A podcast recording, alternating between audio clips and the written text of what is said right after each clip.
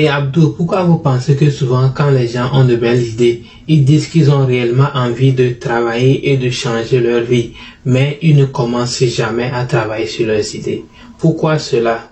À mon avis, je pense qu'il y a trois raisons pour lesquelles les gens ont souvent du mal à démarrer leurs idées.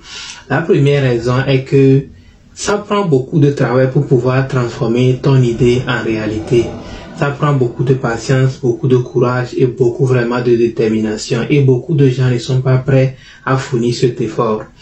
La seconde raison pour laquelle je pense que les gens ont du mal à démarrer leur idée est que nous nous inquiétons souvent de ce que les gens vont penser. Parce que quand tu as ton idée, tu t'inquiètes que, oh, si je commence à travailler dessus et mon voisin me voit ou bien mon frère avec ou bien un ami me voit en train de faire ça, qu'est-ce que les gens vont penser? Et la plupart du temps, nous pensons, nous inquiétons tellement de ce que les gens vont penser que nous ne commençons jamais à travailler sur notre, notre idée.